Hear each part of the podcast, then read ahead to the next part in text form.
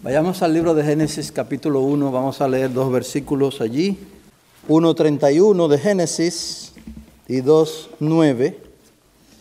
Y vio Dios todo lo que había hecho, y he aquí que era bueno en gran manera.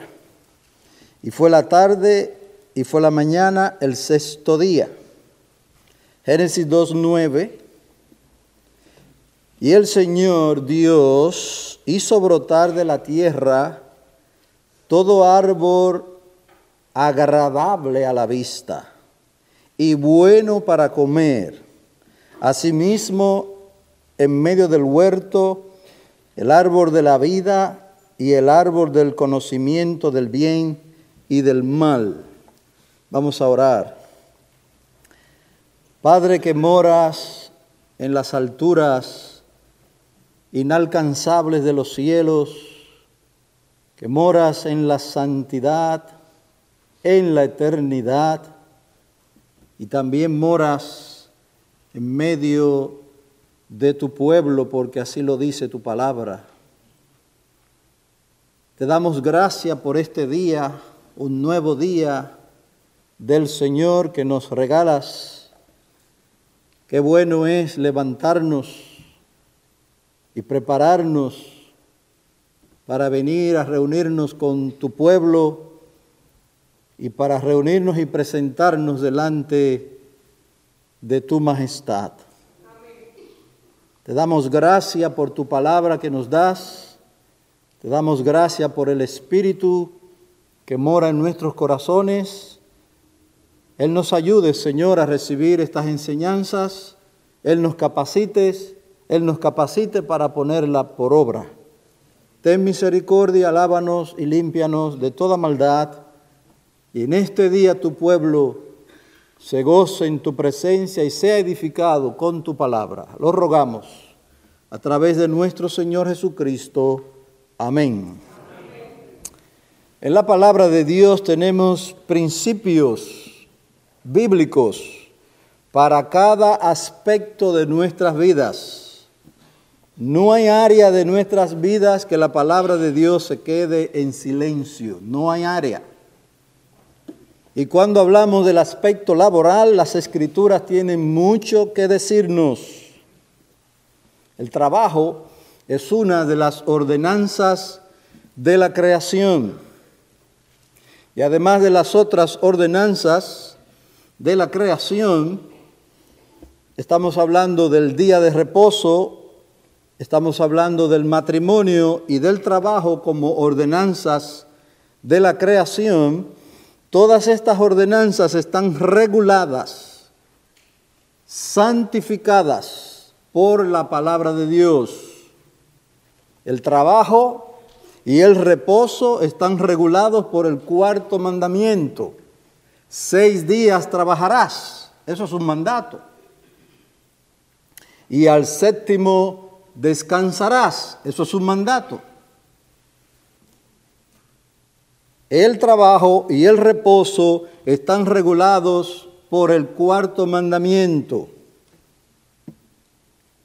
Y el mandamiento del matrimonio o la ordenanza del matrimonio, tal como Dios la instituyó al principio, el hombre y su mujer, se unirán y serán una sola carne. Esa ordenanza de la creación está regulada por el séptimo mandamiento, está santificado y protegido el matrimonio por el séptimo mandamiento, no cometerás adulterio.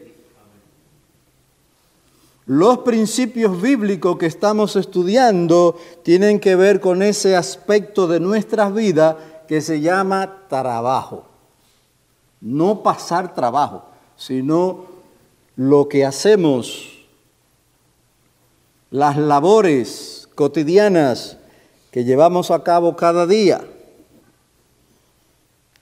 Lo que hemos visto hasta ahora, los ocho principios bíblicos que hemos visto, en primer lugar, Dios trabaja y nosotros somos llamados a portar su imagen como un Dios que trabaja siendo cómo portamos esa imagen de Dios en nosotros, siendo hombres y mujeres que trabajan, que se esfuerzan por llevar a cabo una labor fructífera y útil para los demás en el mundo secular y mucho más en el reino espiritual. Hay trabajo secular y son ordenados por Dios. No separemos la vida laboral en el mundo secular de lo que es la vida espiritual o como que no tiene nada que ver con el reino de los cielos, tiene mucho que ver.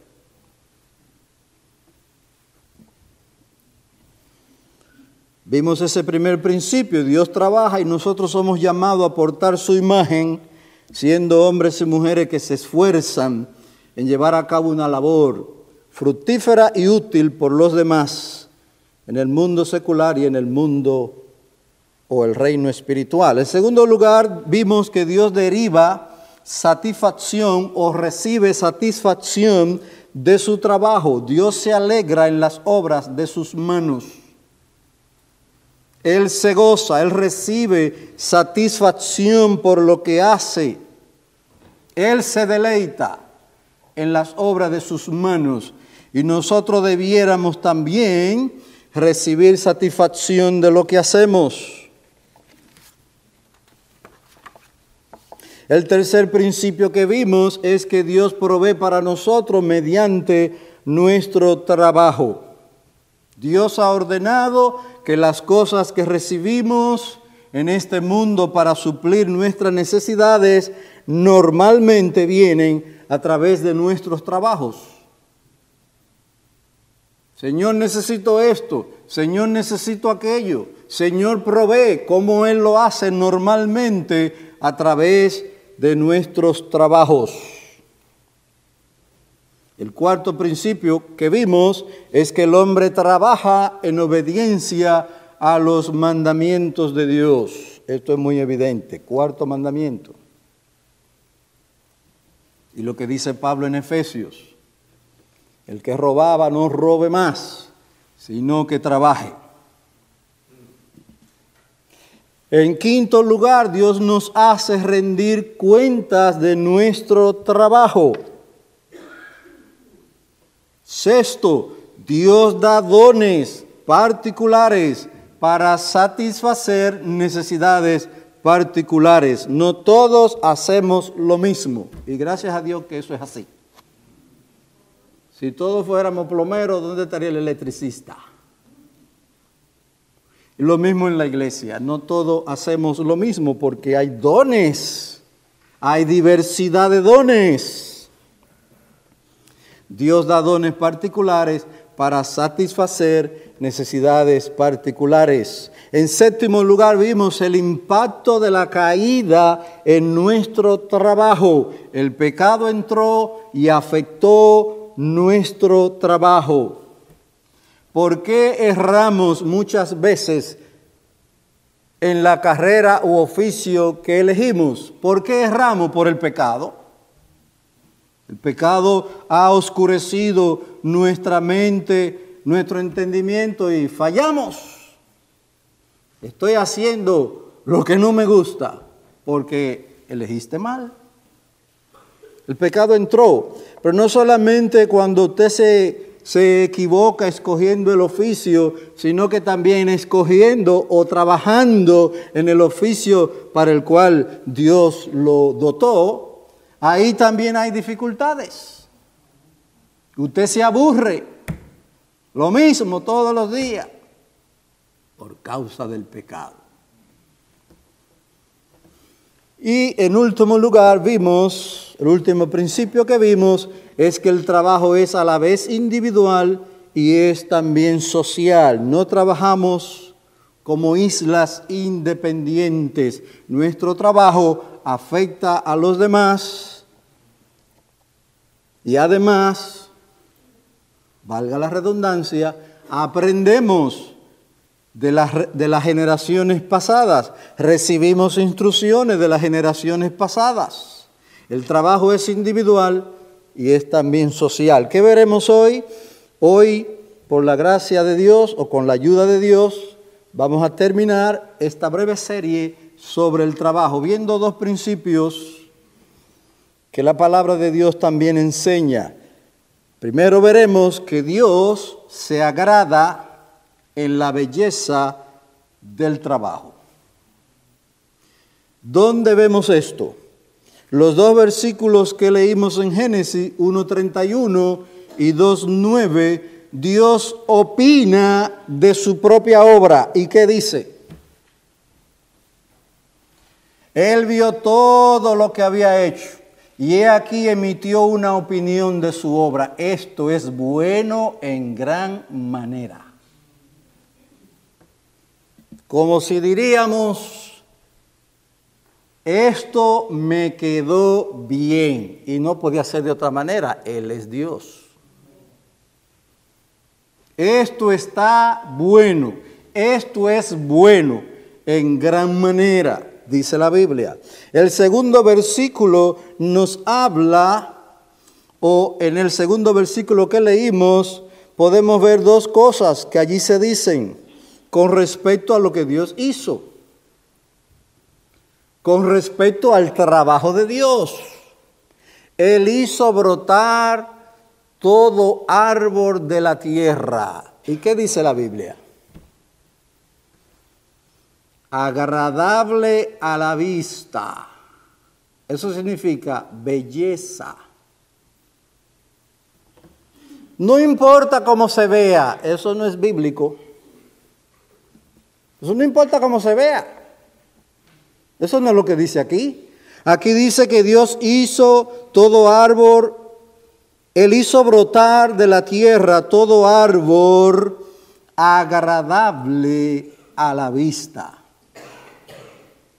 Dios se agrada en la belleza del trabajo. Dios se agrada en el trabajo bien hecho. Ese es el punto.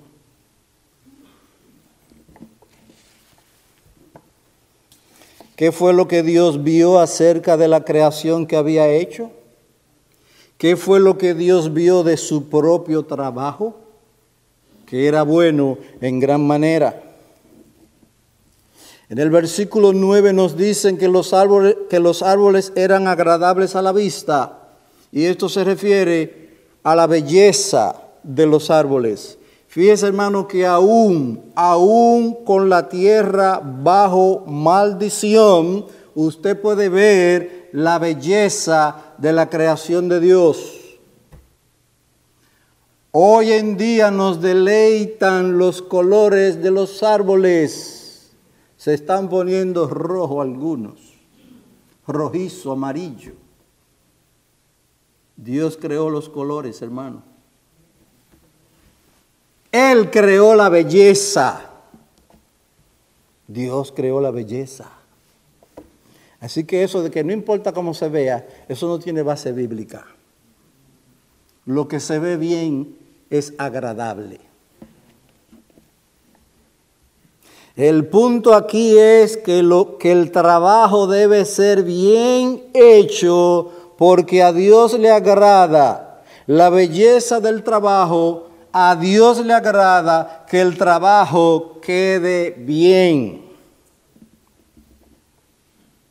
Dice la palabra de Dios en el Salmo 19, 1 y 2, que no tienen que ir allí porque lo conocemos muy bien. Allí dice, los cielos proclaman la gloria de Dios.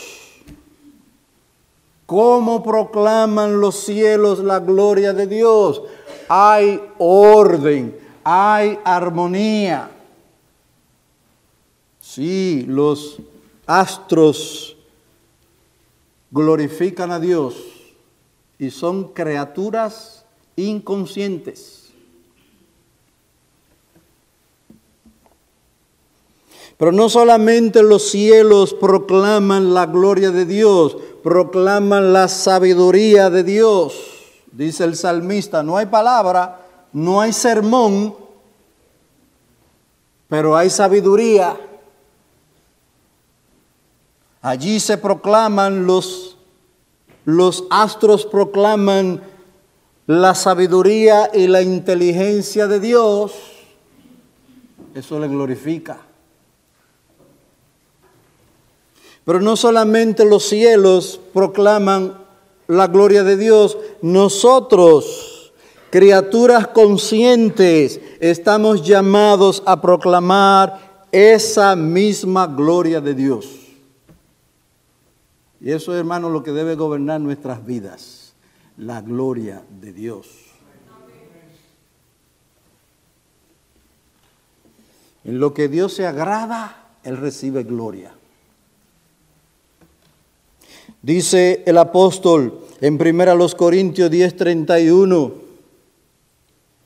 ya sea que comáis, que bebáis o que hagáis cualquier otra cosa, y esa cualquier otra cosa incluye el trabajo, incluye nuestras labores cotidianas, ya sea que comáis, que bebáis o que hagáis cualquier otra cosa, hacedlo todo para la gloria de Dios.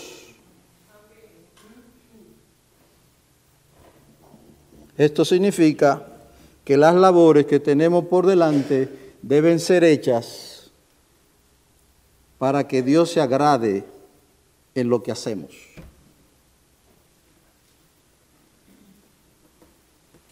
¿Qué dijo David? cuando él hacía los preparativos para edificar la casa de Dios. ¿Qué dijo David? Vayamos a primero de Crónicas. Primero de Crónicas. Primer libro de las Crónicas, 29.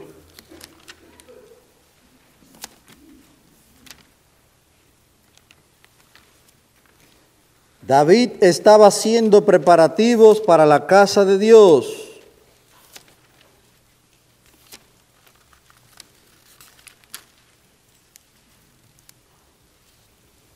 Dice primero de Crónica 29.1. Entonces el rey David dijo a toda la asamblea, mi hijo Salomón, el único que Dios ha escogido, es a un joven y sin experiencia, y la obra es grande. ¿Y por qué la obra es grande? Porque el templo no es para hombre, sino para el Señor. Y cuando David dice que la obra es grande, está hablando de la importancia de esa obra. Y esta obra debe ser hecha no de cualquier manera, debe ser hecha con todo el esfuerzo, de la mejor manera. Esto no es para hombre, esto es para Dios. Y oiga lo que dice también el rey David, verso 2 de primero de Crónica 29.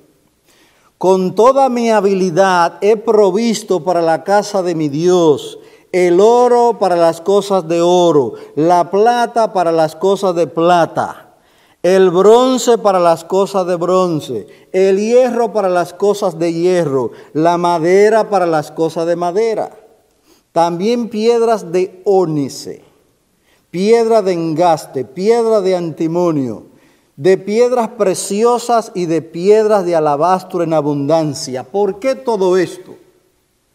Estaba hablando de piedras preciosas carísimas. ¿Y por qué todo esto? Dice David, verso 3. Y además en mi amor por la casa de mi Dios, el tesoro que tengo de oro y plata lo doy a la casa de mi Dios, además de todo lo que, de lo que he provisto para la santa casa. Todo este esfuerzo de David, dice él, y todo, estas, todo, esto, todo esto que se invierte, mucho oro, mucha plata, piedras preciosas, todo esto dice David, porque esto no es para hombre, esto es para Dios. Y si usted lee cuando esa casa se hizo, que dice la palabra de Dios y fue forrada de oro, Dice, ¿para qué todo esto? Dice David, porque esto es para Dios. Y para Dios lo mejor, hermanos. Nuestros mejores esfuerzos para Dios.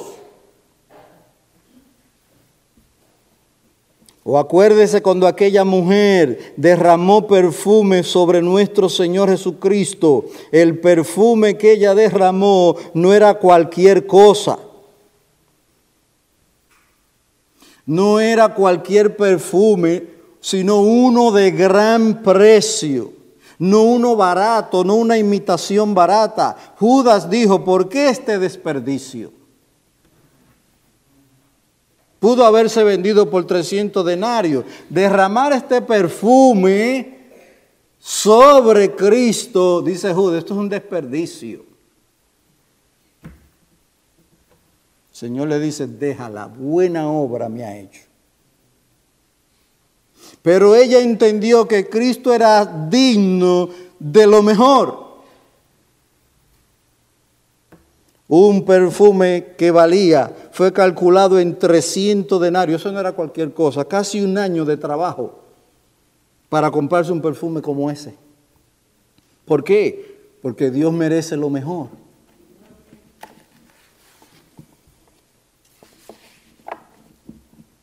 Dios se agrada en la belleza del trabajo. Dios se agrada en el esfuerzo que ponemos para hacer lo mejor que podamos, porque es para la gloria de Él. A reflexionar en los principios de la Biblia acerca del trabajo, si somos sensibles a la palabra de Dios y al testimonio de nuestras conciencias, llegaremos a la conclusión de que nos quedamos muy cortos. Si nosotros meditamos en todos estos principios, que hemos visto, llegaremos a la conclusión de que nos quedamos cortos de las demandas de la Biblia.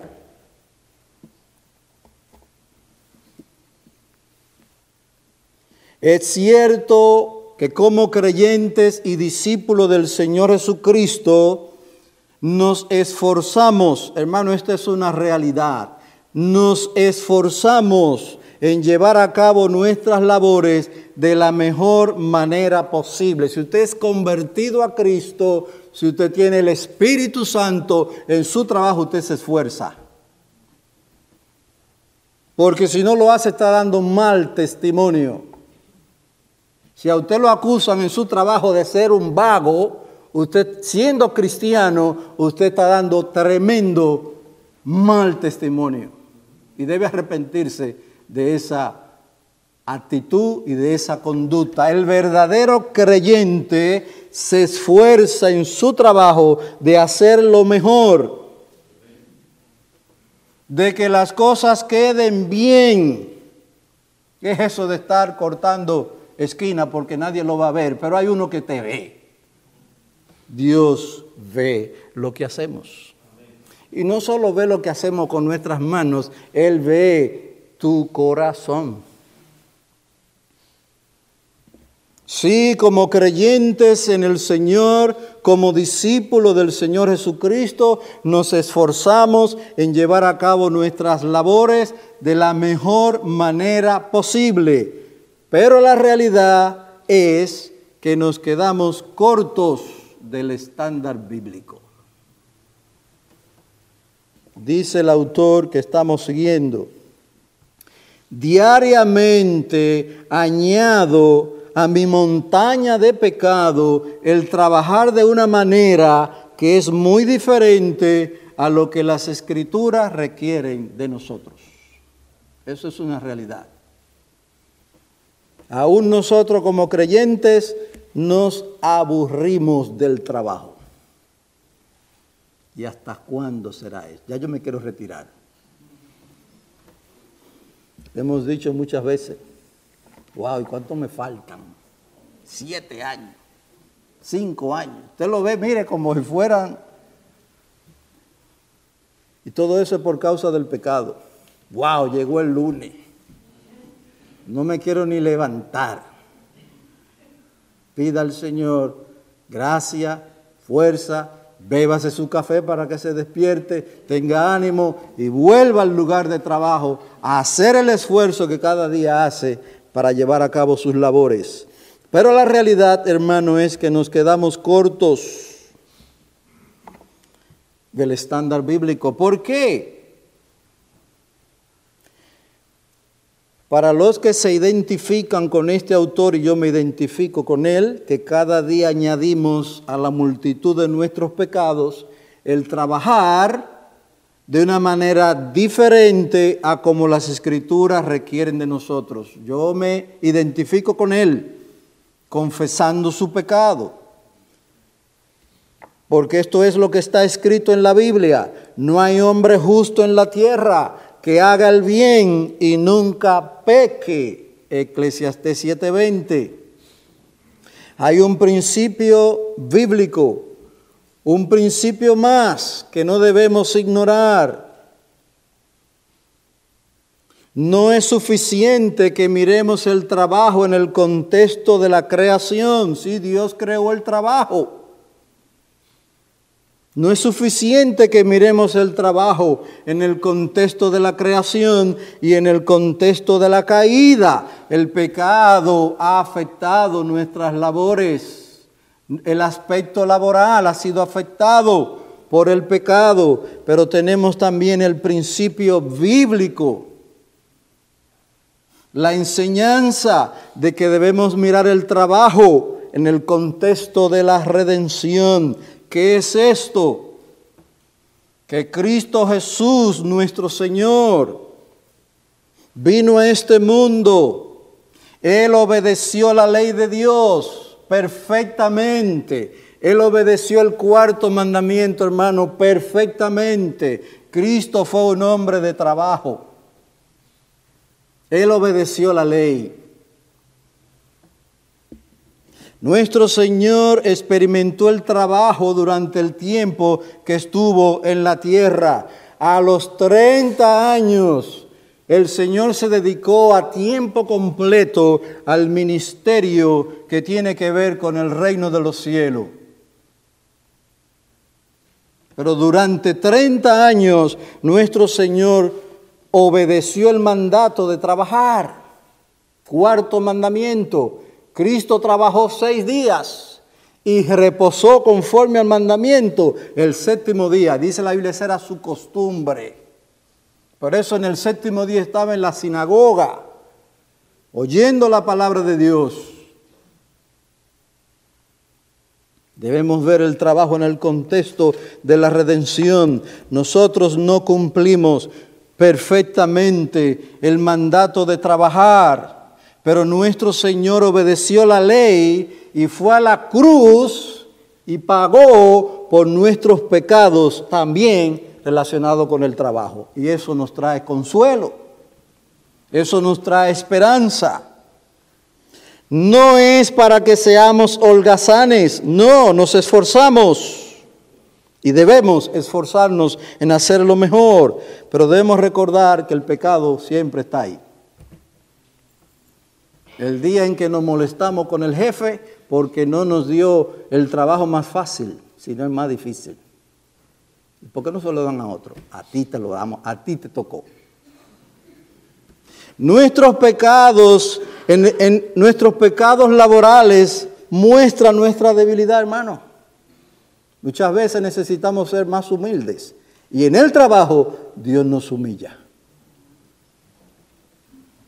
Pecamos que nos libre el Señor del envanecimiento, de la arrogancia. Si Él nos enseña a ser humildes en el trabajo, Él nos enseña a ser más pacientes en el trabajo. Nuestro Señor Jesucristo experimentó el trabajo durante el tiempo que estuvo en la tierra. Él obedeció perfectamente el cuarto mandamiento y fue a la cruz y llevó nuestros pecados, aún aquellos relacionados con el entorno laboral. Ya hemos hablado del aprendizaje que él experimentó desde niño en su periodo en Nazaret como carpintero. o en su trabajo en el ministerio durante los años finales de su vida terrenal. Él tuvo, y esto lo hizo de buena gana, no de mala gana, él tuvo que obedecer la ley de Dios y el mandamiento de trabajar y descansar. Cuando digo que el Señor obedeció de buena gana, eso es bíblico. La ley del Señor está en mi corazón, dice la palabra. Hacer tu voluntad, Señor, me ha agradado. Cristo lo hizo de buena gana. Pablo escribe, por la obediencia de uno, Jesucristo, los muchos serán constituidos justos. Hermano, cuando decimos que debemos ver el trabajo en el contexto de la redención, es que Cristo fue a la cruz y pagó por nuestros pecados relacionados con nuestro trabajo también. Y eso nos trae descanso para el alma. Eso nos trae esperanza. Eso nos trae esperanza por la obediencia de uno. El cuarto mandamiento, Cristo lo obedeció perfectamente. Dice Hebreos, no lo busque, porque no tenemos un sumo sacerdote que no pueda compadecerse de nuestras flaquezas sino uno que ha sido tentado en todo como nosotros, pero sin pecado. Por tanto, acerquémonos con confianza al trono de la gracia para que recibamos misericordia y hallemos gracia para la ayuda oportuna. Y al final de nuestro estudio nos hacemos la pregunta, confesamos en oración nuestros pecados en el entorno laboral. Señor, perdóname, no hice este trabajo como debía hacerlo. Mire, a Dios todas las cosas le salen bien. No que le salen, Él lo hace bien. Pero a nosotros no. Hemos hecho trabajo que decimos, no me gustó. ¿Por qué? por nuestras flaquezas y debilidades. Y peor aún, hemos hecho trabajo donde el pecado se ha manifestado. Oh, eso no, eso no se ve. Pero quedó mal. O ya se te está yendo la hora para ponchar y salir y lo hace rápidamente. Al otro día te dice, mi hijo, ahí hay un problema serio, serio. Agua por todos lados humíllate y pide perdón, porque no te esforzaste como debiste. La pregunta es, confesamos en oración nuestros pecados en el entorno laboral. Y usted sabe que en el entorno laboral pecamos. Nos calentamos con los compañeros, le hablamos mal a los compañeros a veces y hasta al jefe. Que Dios tenga misericordia, hermanos, y que podamos mostrar la obra de Cristo en nuestros corazones. Además de confesar nuestros pecados en el entorno laboral, encontramos consuelo en la obra perfecta de Cristo. Así debiera ser. Debemos hallar consuelo en la obra del Señor Jesucristo en la cruz del Calvario. Él pagó el precio de nuestros pecados en su gran obra de redención. Al final de cada día de trabajo debemos darle gracias al Señor por su misericordia. Si usted entiende que ha hecho buen trabajo y se lo han dicho, good job, dice el jefe. Ah, qué bueno suena eso. Cuando usted llegue a su casa o ahí mismo, en su mente, en su corazón, la gloria es de Dios. Y cuando estés a sola con Dios, dile gracias por lo que me has permitido hacer. porque la sabiduría y la capacidad vienen de Dios y a Él debe dársele la gloria. Al final de cada día de trabajo debemos darle gracias al Señor por su misericordia, por lo que nos permitió hacer, por las dificultades encontradas. Dada gracias por las dificultades. Porque nos ayudan a crecer en la humildad. Hoy tú de que no eres experto en eso, pues tuviste serio problema. Dale gracias a Dios porque nos ayudan a crecer en la humildad, en la paciencia. Y también debemos darle gracias a Dios por el perdón de nuestros pecados que recibimos por la obra del Señor en la cruz. A Él sea la gloria. Oremos. Padre, gracias te damos porque tú nos das buenas instrucciones en tu palabra que regulan nuestras vidas relacionadas con el trabajo. Te damos gracias por darnos la guía y la enseñanza de tu buena palabra. Ayúdanos ahora, como buenos discípulos, como hijos obedientes, a vivir regulados, guiados, instruidos por los principios de la Biblia relacionados con el trabajo. Ayúdanos, Señor, que todos los días de nuestras vidas en este mundo procuremos glorificar tu nombre. En el nombre de tu Hijo. Amén.